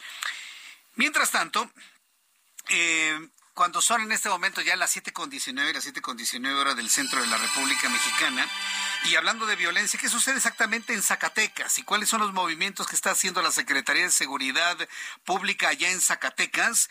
Tengo comunicación con Miguel Ángel Varela Pinedo, él es diputado federal del Partido Acción Nacional. Diputado, me da gusto saludarlo. ¿Cómo está? Bienvenido. Buenas noches, Jesús. Con el gusto de saludarte y saludar a todo tu auditorio, amigo. Oiga, ¿qué, violencia se ha desatado en Zacatecas? A veces pienso que le están sembrando la violencia al hermano de Ricardo Monreal. Pero a ver, ¿cómo se están dando las, los movimientos en la titularidad de la Secretaría de Seguridad Pública en la entidad? ¿Qué nos comenta, diputado? Claro que sí, pues mira, primero decirte que es triste lo que acontece en Zacatecas, triste que hoy en día lo que salgan las primeras planas o las noticias en Zacatecas, en lugar de temas de turismo, desarrollo económico, de infraestructura, de lo que se hable es de la inseguridad que se vive. Sí. En el segundo día del nuevo secretario de Seguridad Pública, el general. Bueno, tenemos algunos problemas de, comunicación. Bueno, es viernes, ya sabe cómo luego se ponen las líneas telefónicas. Ahorita le marco otra vez al, diputado federal Miguel Ángel Varela Pinedo. Pero sí, mire, están están preocupados en, Zacatecas por el nivel de violencia que se ha generado. Lo gobierna David Monreal, que es hermano de Ricardo Monreal. Y bueno, pues hay, hay quienes pensamos que hay que pensar mal y acertaremos, ¿no? Hay quienes aseguran que es una violencia sembrada, artificial, creada pues para hacerle de dificultar el trabajo del hermano de un senador de la República, que hoy quedó claro, lo dijo hasta el presidente de la República, pues tiene diferencias, ¿no? Con el presidente de la República. Entonces van dos días del nuevo secretario de Seguridad. Me, dice diputado Miguel Ángel Varela, es un general entonces. No. No, no. No, creo que no. A ver, a ver si con llamada de WhatsApp funciona. A ver, le vamos a cambiar aquí. Es que luego eso de que dicen que todo México es territorio, ¿qué? No sé. Mm, como que no es muy cierto, ¿no? Porque no agarran las líneas telefónicas. Entonces, eh, sí, hay quienes han analizado esa posibilidad de un incremento en la violencia como forma de presión. Miren, no lo podemos saber, eso es raya en la mera especulación, pero sí, sin duda alguna, es importante no perder de vista lo que está sucediendo allá en allá en Zacatecas. Bien, el reloj marca las 7.21, las 7.21 horas del centro de la República Mexicana. Le adelantaba hace un... ¿Ya está? ¿Sí? A ver, lo intentamos otra vez. La tercera es la vencida. Don Miguel Ángel Varela, ahí, ¿me escucha? Diputado. Escucho, mi querido amigo, una disculpa. No, no, no, no hay problema. Entonces me decía que hay un nuevo secretario con dos días de trabajo, secretario de Seguridad Pública. ¿De quién se trata, diputado? Sí, claro. El nuevo general, el nuevo secretario de Seguridad Pública que ha llegado el día de ayer a Zacatecas es el secretario, el general brigadier, este, ahorita te menciono, aquí tengo el nombre.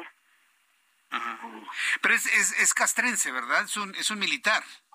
Sí, así es. Arturo Medina Mayorga es general brigadier, nuevo secretario de Seguridad Pública, que sustituye al también ex general Adolfo Marín, que es un nombramiento directo, obviamente, de directo del gobierno de la República, y donde más allá del cambio de secretario lo que requerimos es que en Zacatecas haya de manera permanente elementos de la Guardia Nacional y del Ejército Mexicano en los lugares de conflicto. Yo creo que en lugar de mil elementos de la Guardia Nacional en el metro, debería haber más elementos en estados tan conflictivos como lo es mi estado, Zacatecas.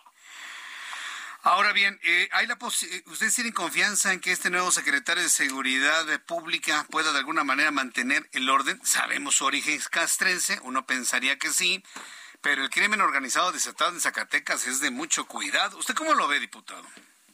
Bueno, yo le desearía lo mejor al, al nuevo secretario, Arturo Medina Mayorga. La verdad es que yo espero que escucha todas las voces, que no se deje llevar únicamente por la apariencia gubernamental de que todo está bien, de que son hechos aislados, cuando ya sabemos que lamentablemente aquí en Zacatecas es un el pan de cada día el tema de la inseguridad, los robos a mano armada, el bajar de los vehículos, las balaceras en los bares, en restaurantes, en hoteles, en lugares de evidentemente de convivencia social no cesan y evidentemente eso no va, va a seguir pasando mientras tanto. No se tengan los elementos en las ciudades o los municipios que ahorita más inseguridad se está teniendo, como lo es Jerez, Montescobedo, Tepetongo, García de la Cadena, Peúl, Valparaíso, Zacatecas, Fresnillo, que dicho sea de paso, Fresnillo y Zacatecas capital ocupan las dos ciudades más peligrosas de nuestro país en la proporción poblacional y es algo que lamentablemente se tiene que reconstruir el tejido social y se tiene que trabajar en coordinación con los sectores de la sociedad. El día de ayer te, comento, amigo, que hubo una marcha en Jerez, Zacatecas, de donde es la cabecera de mi distrito como diputado federal, donde la gente se manifestó, evidentemente por los hechos sucedidos de el bar El Venadito la semana pasada y por lo que sigue sucediendo. Bien. Y es lo que, lo que la gente ya desesperaba requiere de resultados. Sí, yo lo entiendo. Le agradezco mucho, diputado, su comunicación en esta tarde. Escucha las noticias de la tarde con Jesús Martín Mendoza. Regresamos. Heraldo Radio, con la H que sí suena y ahora también se escucha. En Soriana, aprovecha 3x2 en todos los cereales. Heraldo Radio, la H se lee, se comparte, se ve y ahora también se escucha.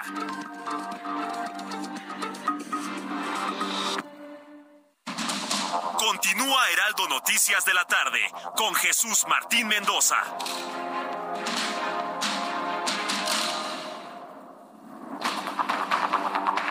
Son las siete con treinta, las siete y media, las siete y media hora del centro de la República Mexicana. Quiero informarles lo siguiente. A ver, esto es importante, interesante. Súbale el volumen a su radio en estos momentos. ¿Se acuerda que le hemos informado sobre la presencia de un objeto extraño sobre los Estados Unidos y Canadá? Eh, un globo meteorológico. Los chinos dicen que es de ellos, pero que no es militar. El Pentágono había asegurado que se habían mantenido, pues de alguna manera, reservados a poderlo derribar. Sí. Y, las imágenes muestran una esfera blanca, ¿no? Surcando los cielos de los Estados Unidos. Dicen que es un globo. Bueno, el asunto es el siguiente. Escuche lo que le voy a informar. En estos momentos se está informando en las cadenas de televisión de los Estados Unidos que ha sido observado hace unos minutos una gigantesca explosión en el cielo de Billings, Montana. Hasta este momento no se sabe con toda seguridad qué es lo que explotó, pero hay informes de una gran explosión en el cielo de Billings, Montana. hasta parece de, ciencia ficción. Le estoy enviando las imágenes a través de YouTube en el canal Jesús Martín MX. En unos instantes le voy a dar detalles de lo que se está informando en estos momentos, pero se está especulando que el Pentágono, finalmente, que el Pentágono estaría de alguna manera eh, derribando este globo aerostático, globo espía de los chinos. Dice, el Pentágono dice que otro globo espía chino está viajando sobre Latinoamérica. Miren, se está hablando de globos chinos, ¿sí? Pero se están empezando a ver grandes globos en Canadá, en los Estados Unidos. El Pentágono está informando que en estos momentos ha sido detectado otro de estos globos sobre Latinoamérica, aunque no dicen exactamente eh, de dónde. El portavoz del Pentágono Brink, el general Pat Ryder, dijo que el gobierno evalúa si se trata de otro globo de vigilancia chino. ¿Serán globos de vigilancia? Si en el momento que empiezan a aparecer en otras partes del mundo, entonces ya estamos hablando de otra cosa, ¿no? evidentemente, pero hasta este momento es lo que le estoy informando. Y todo lo que se indica de manera extraoficial, el Pentágono, el ejército de los Estados Unidos habría derribado uno de estos objetos sobre el cielo de Billings, Montana.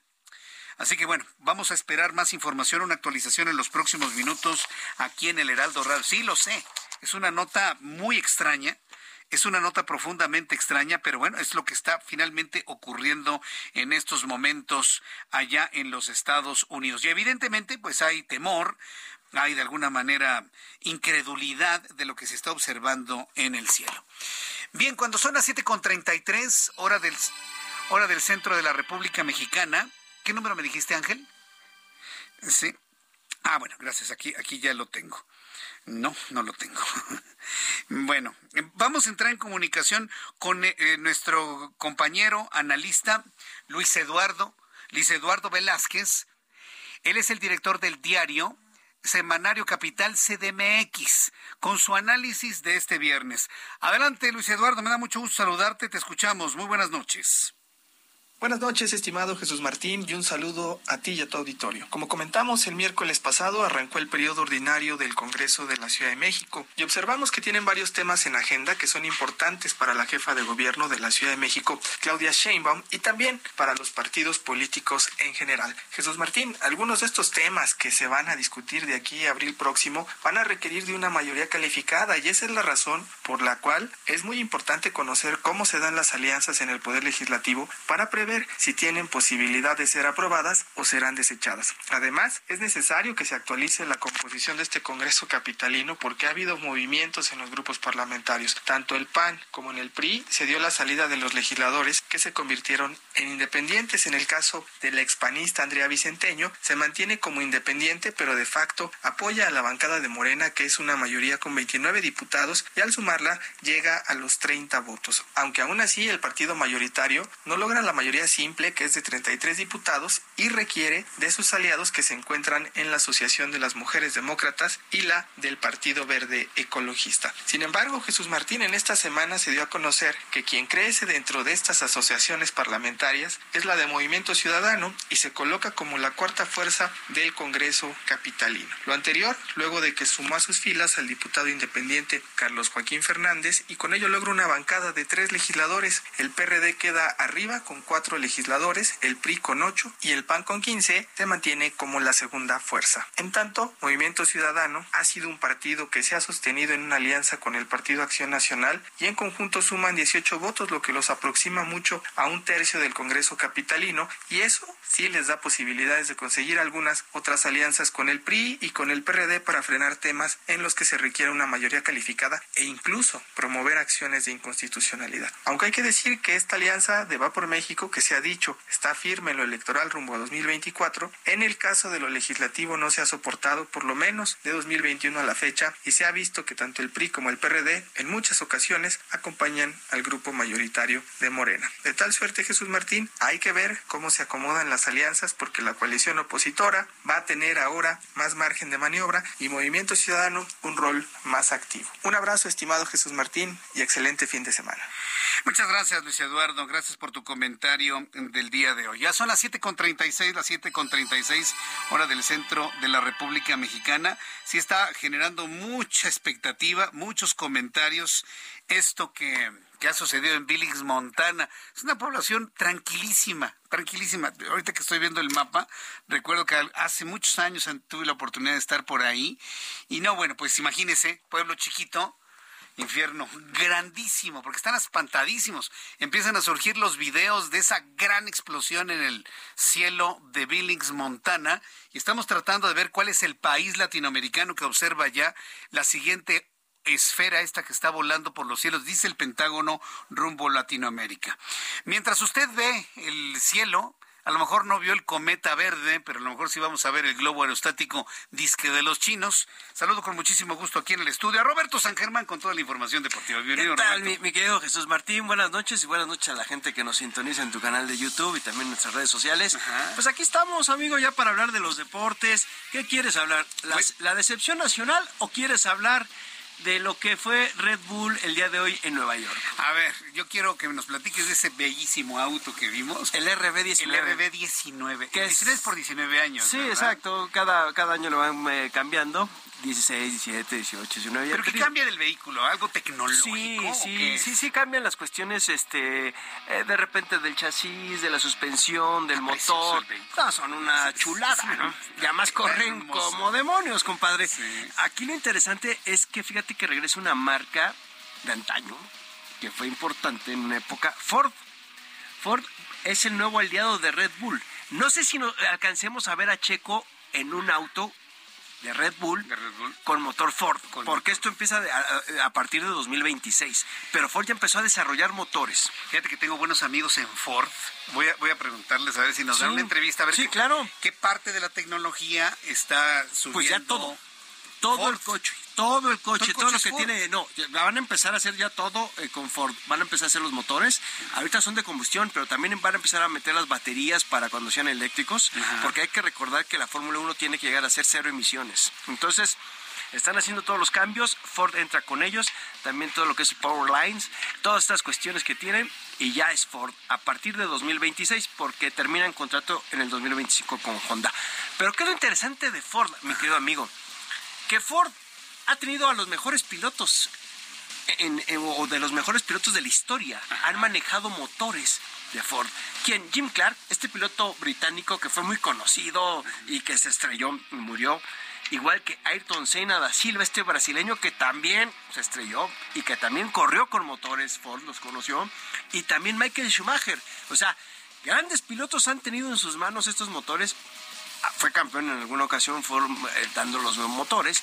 Y aquí se ve interesante esta fusión que tiene Red Bull con eh, la escudería, bueno, la escudería austriaca con los motores norteamericanos, porque hay que recordar que Ford es de Detroit, está ahí su central, y pues tú lo ves todo lo que están haciendo. Recordando también al, Shelby, ¿te acuerdas este el Mustang este el Shelby, que lo volvieron a lanzar hace dos ah, tres años? Y que además hubo una película que sacaron y ves a Ford cómo se asocian, cómo hacen todo con eh, eh, esta cuestión, ¿no? Con el señor Shelby. O sea, son de las cosas que tú puedes ver y que ahora regresa Ford. Me imagino que el capital que le van a inyectar también es fuerte. Sí, pero lo que les va a retornar pero sobre todo en imagen, porque acuérdate esta gran historia de que ya no se pudo recuperar Ford después de una mala campaña hace, muchos años. No, y además hay que recordar que las grandes eh, armadoras de autos en los Estados Unidos, también si no hay guerra, pierden mucho dinero, porque su fuerte también es el armamento. Sí, la guerra, claro. La guerra. Ford, General Motors, Mercedes-Benz. A ver, Mercedes-Benz, BMW, todos ellos, señores, aparecieron después de las grandes guerras de la Primera y la Segunda Guerra Mundial. En los que proveían, ¿no? La motorización de la guerra. Exacto, exacto, mi querido amigo, y de bombas y de diferentes cosas, ¿no? Oye, pero aquí, pues es la situación, ya se presentó el auto hoy en Nueva York, estuvo Checo Pérez, Marx Verstappen y también Daniel Ricciardo, que es el tercer piloto. Checo también presentó el casco, está bastante bonito. Y pues bueno, ya vamos a esperar ahora a ver qué sucede, mi querido amigo, en marzo, cuando arranque ya todo el espectáculo de la Fórmula 1. Sí, va a ser, va a jalar mucha atención ver ese vehículo, ¿no? Rodando, ¿no? Sí, ahorita todavía sigue siendo motor Honda, ¿eh? Todavía sigue siendo motor Honda, pero yo creo que ya empezaron a hacer pruebas con Ford, yo creo que se arreglan porque hay que recordar que también se hablaba mucho de que iba a llegar Porsche a la Fórmula 1 iba a llegar de la mano de Red Bull, pero no. No fue con Ford. Es Ford. Sí, ahorita. a- a- a- pero en esta temporada vemos motores Ford. Todavía no. Hasta 2026. Ah, hasta 2020. Pero ya es el acuerdo y ya regresó y hoy los presentaron en Nueva York. Christian Horner está súper contento, el mandamás de Red Bull, de que se unieron con Ford. O sea, algo traían entre manos de años atrás, les echaron a Porsche. No, pues bien, no, no, es, es una buena noticia. Yo hoy vi en televisión. es- Así la presentación. La presentación. Fue a las 9 de la mañana en Nueva York. Dice, dicen, se rumora que Checo estacionó mal el auto en Nueva York y le pusieron una multa. ¿Qué, cosas de la vida, ¿no? No, dicen, dicen, no sé si sea cierto, ¿no? Pero bueno, Dicen que ya. es fake news, pero sí, ya recordé que me dijeron que era fake, pero quién sabe, ¿eh? No, de, Todo de puede repente, pasar. ¿no? Mira, eh, para más, si lo estacionas mal, pues sí te tienes que poner una multa, compadre. Que yo no sé si puedes estacionar un coche de estos en la calle. Sé, digo que anda en un Fórmula 1 por Pues imagínate, pues, acuérdate que una vez lo metieron en Miami, también ya dieron la vuelta, una vez se fue a una carretera, Ajá. como parte de una, este, ¿cómo se llama? Parte de la propaganda de, de los- se los llevaron por carretera. O sea, en México han estado en Reforma, aunque lo cierran, en la Minerva, en Guadalajara. Sí. Pues es que son coches muy chiquitos, amigo. O sea, no puedes, andar- o sea, en la Ciudad de México, eh, bueno, en un bache lo- le truenas el cárter y en, eh, y en un tope te quedas balanceando. Sí, no. Ah, sí, los topes aquí no se pasan. No los pasas. No, no los pasan. por- No, no, los pasan. No los pasas. No, imagínate, 300 kilómetros por hora, Sí. pasar un tope. No, vuelas, vuelas. adiós. Vuelas, adiós. sí. Adiós, adiós, así. Así. Eso es, eso es en la Fórmula 1. Muy bien. Y querían que habláramos de Rafa Márquez y vamos a hablar de Ah, Rafa Márquez. Márquez. Ojo, eh, se está hablando de que Rafa Márquez podría llegar a la selección nacional, pero en realidad lo que pasa es que eh, el señor Jimmy Lozano les dijo que no, que él quiere tomar la selección grande y que no quiere la sub-23 y que no quiere ser auxiliar técnico del que vaya a llegar. Les dijo, gracias señores de la Federación Mexicana de Fútbol, yo no lo quiero. Y por eso se habla de que Rafa Márquez, que está en el Barcelona B, podría llegar para hablar con la Federación Mexicana de Fútbol, con Ares de Parga, con de Parga, que es el encargado de estos eh, menesteres, para hablar con él, para ver si toma la sub-23. Ojo, no es la selección mayor, es la sub-23 lo que podría pasar con el señor Rafa Márquez. Los que sí podemos decir que están para la grande serían el Piojo Herrera, el señor Almada y el señor Nacho Ambris. Ya Bielsa, olvídense de él, y no creo que venga un extranjero. Son los tres que quedan de la baraja. ¿Y, y a ti quién te gusta quién ves con más posibilidad? Rafa Márquez no me parece que sea una Pero mala le decisión. falta. Yo creo que le falta, ojo, aunque podríamos decir, y me podrías contestar, y Scaloni, compadre, el técnico de Argentina no tiene ninguna, este, ¿cómo se llama? Este tipo no tiene ningún equipo de primera división, ¿eh? Él estaba, digamos, como el encargado de, de las selecciones en la Federación Argentina de Fútbol, eh, y entonces, y tomó a la selección sin ninguna cuestión de haber entrenado un equipo de primera división, un equipo profesional. Él tenía a los chavos. Este, ¿me puedes contestar? Pues sí, y pasó con ese y los hizo campeones del mundo. Obviamente, pues tienen Ah, es un garbanzo de la libra. no, Pero- y además pero- tienen a Lionel Messi. pero te Nosotros no tenemos. No, claro. Yo creo que Rafa Márquez ha tenido muy buenos entrenadores en Europa. También en México tuvo buenos y creo que podría haber aprendido mucho lo que está haciendo en el, en el Barcelona. Yo creo que Rafa, no sé si en este ciclo 2026, a lo mejor en 2030, sería el candidato natural, creo yo. Eh, yo creo que ahorita Almada, con lo que ha hecho con Santos y lo que está haciendo ahorita con Pachuca, y sobre todo que le da confianza a los jóvenes, yo creo que sería bueno para hacer el cambio generacional. ¿Qué pasa con el Piojo Herrera? El Piojo Herrera ya tuvo una selección, no sé si le van a dar chance, pero creo que el Piojo tendría que acabar con las vacas sagradas y eso sería un problema para él. No sé si tenga él, así decirle a Memo Ochoa, a todos los que quieren regresar, a Héctor Herrera, muchos de ellos ya no vas a entrar y me la voy a jugar con jóvenes. No sé, tampoco sabemos cuál es el proyecto que tengan. A nadie le han dicho, ¿eh? nada más simplemente que quieren cambiar. Bien, pues a mí me gusta Rafa Márquez. Yo pienso que conociéndolo como es, su, desempeño, pero sobre todo él como persona, hijo, yo creo que de- dejaría el alma por hacer un buen trabajo en, en la selección si le dan la oportunidad. ¿eh? Yo creo, es un hombre preparado, es un hombre que no le hubieran dado la oportunidad al Barcelona si no lo vieran con eso, pero mira, es que, ojo, el Barcelona es otra forma de trabajar. El llegar a la selección mexicana, y ya te lo dijeron y ya lo hemos platicado, es negocio. No importa lo deportivo. Entonces no sé si Rafa se preste para la parte del negocio. ¿No? Porque dicen que no va a haber partidos moleros y que le van a buscar muchas cosas. Es a lo que voy. Ojo, también necesitas tener un cuate que se deje mangonear. Ah, y ahí, ahí es como dicen las abuelitas, donde la puerca frunce el rabo, ¿eh? A ver, ¿qué vamos a hacer con eso? Va a querer ser independiente, por eso no ha llegado un Hugo Sánchez. Ya llegó, pero acuérdate que Hugo Sánchez de repente quiso tomar todo. El error de Hugo Sánchez fue llevar a la Olímpica cuando el partido contra Haití, en donde le faltó un gol y no llegaron. Por eso lo corrieron. Si Hugo Sánchez hubiera aguantado y no hubiera llegado con esa selección, Hugo Sánchez hubiera tenido su ciclo. No sé, porque acuérdate que aquí la situación es que la manejan los dueños y lo maneja uno. Emilio Escárraga es el que decide.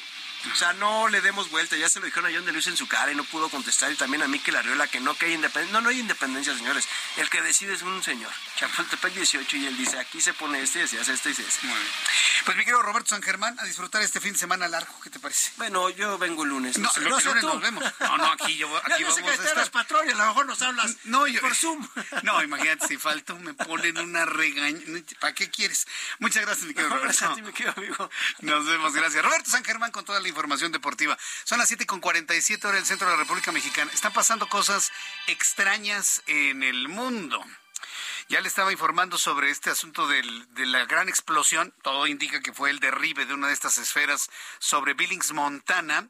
Estamos tratando de averiguar en dónde se está viendo la otra esfera sobre América Latina. Pero en estos momentos también se está informando que se ha roto un récord de todos los tiempos en cuanto a pronóstico del tiempo. Las extremas condiciones del clima en Mount Washington, esto en New Hampshire, en los Estados Unidos, ha roto el récord de las temperaturas más bajas hasta este momento al registrar, escuche usted, 80 grados Celsius bajo cero. Sí, como lo oye, 80 grados Celsius bajo cero. Esas condiciones de temperatura matan a cualquier persona, ¿eh? a cualquier persona. Las temperaturas más bajas que se habían registrado en 30 bajo cero, 40 bajo cero. Un invierno crudo en Europa es de 30 bajo cero. Un invierno crudo en Rusia es de 50 bajo cero. Crudo, crudo, crudo. 80 grados en Estados Unidos, en el, en el norte del continente americano, está rompiendo todos los récords. Y esto nos habla del cambio climático aunque le suene extraño, esta es la prueba del calentamiento global, el que baje la temperatura de esta manera por las bombas de frío que vienen del Polo Norte. Se está bajando el frío rumbo al Ecuador. Y esto es lo que está ocurriendo. Al ratito le voy a tener más información sobre esto que está ocurriendo. Otro, otro asunto importante. A ver, suba el volumen a su radio. Todo el mes de diciembre y el mes de enero lo estuve invitando al sorteo de Reyes con Causa. ¿Cuál es la idea de este sorteo? Estábamos sorteando un automóvil Aveo, un automóvil Aveo y con el resultado de la venta de los boletos del sorteo, tener dinero para que la Fundación de Grupo Andrade pueda seguir apoyando a una gran cantidad de instituciones donde hay niños, donde hay niñas que pueden cumplir sus sueños en la materia de educación, formación y por supuesto también en materia de salud. Bueno, pues quiero informarles que hemos llegado al final del sorteo de Reyes con Causa y a nombre de Fundación Grupo Andrade, de Grupo Andrade, de Heraldo Media Group y de todos los que formamos esta gran familia de medios de comunicación, pues queremos darle las gracias a todos los que han participado y que ayudaron a apoyar a la labor de Fundación de Grupo Andrade. Queremos felicitar con muchísimo gusto, con todo el corazón, a Tomás Gerardo Castañeda. Él es el ganador del automóvil, del automóvil Aveo Tomás Gerardo Castañeda. Esperemos que disfrutes de tu nuevo automóvil LS 2022.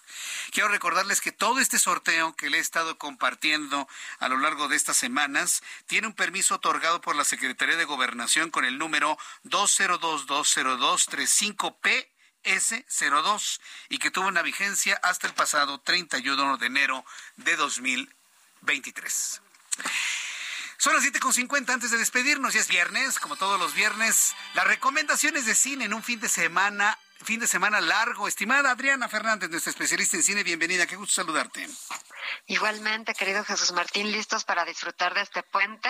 Ya, Así que, pues vamos, vamos a ver una película, Jesús Martín, que está nominada a nueve Óscares. Nueve se sí, es de las favoritas para llevarse pues el, premio mayor y es Los Espíritus de la Isla, que nos cuenta la historia de dos amigos que deciden dejar de serlo, o más bien uno de ellos decide que ya no quiere ser amigo del otro de la nada, y de esto pues se desprende toda una serie de consecuencias bastante inesperadas. Y es un poco esta situación de pueblo chico, infierno grande, Jesús Martín, ¿no? Donde Sí, Adriana.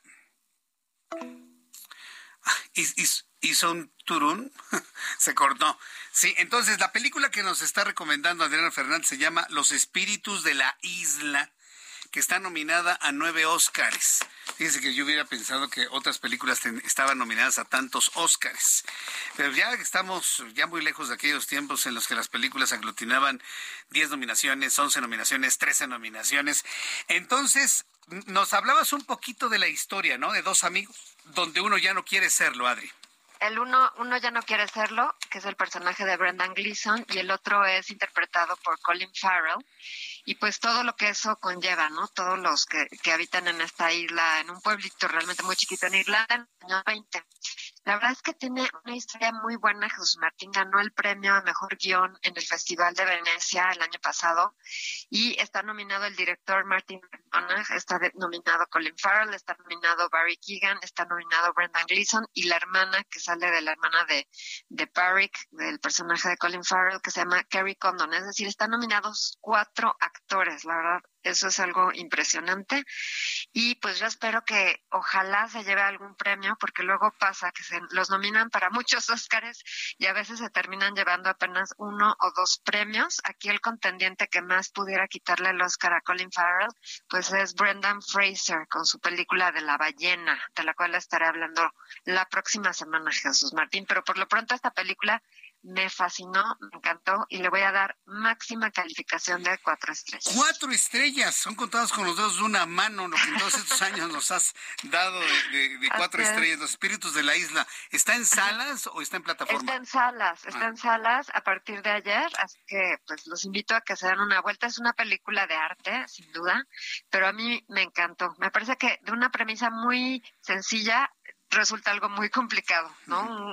Las relaciones humanas son muy complejas, básicamente es lo que nos quiere decir esta cinta. Muy bien. Segunda recomendación, Adri, antes de que se nos acabe el tiempo. Adelante, te escuchamos. De voladísima. Bueno, nada más rapidísimo, Jesús Martín. Esta película todavía no estrena, pero estuvo en Sundance y es Radical de, sale el eh, famoso actor Eugenio Derbez. Ya platicaremos de ella con más, eh, pues con más calma, pero es una buena película porque está basada en, en una historia real sobre una niña matemática que ahora está en la una niña mexicana. Entonces, si quieres, después platicamos más de esta película. Va a llegar en agosto en, cines, pero pues no podía dejar de mencionarlo. ¿Cómo, se llama? Se llama Radical. Radical. Radical. Radical. Y Eugenio Derbez sale justamente de maestro. Eugenio, y, haciendo chistes, ¿no? ¿O cómo? Haciendo, pues más dramático, Jesús Martín. ¿Es más dramático? ¿Es un cómico dramático? Es un cómico dramático, sí, y sí le sale bien, ¿eh? Sí le queda bien el papel. Ya, ya, ya sé, te oigo suspicaz, pero... sí, es que mira, luego a veces me genera mucha expectativa Eugenio Derbez y a la mera hora no me gusta el todo. Tu cuenta de Twitter, por favor, Adri es Adriana99, arroba Adriana99. Aquí me pueden escribir, hacer preguntas con muchísimo gusto.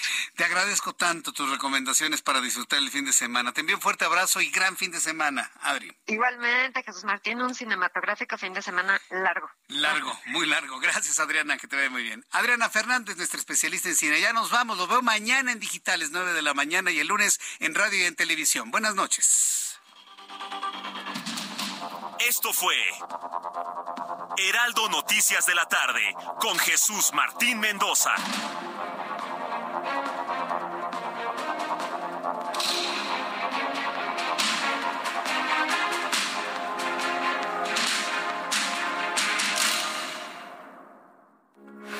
Heraldo Radio, con la H que sí suena y ahora también se escucha.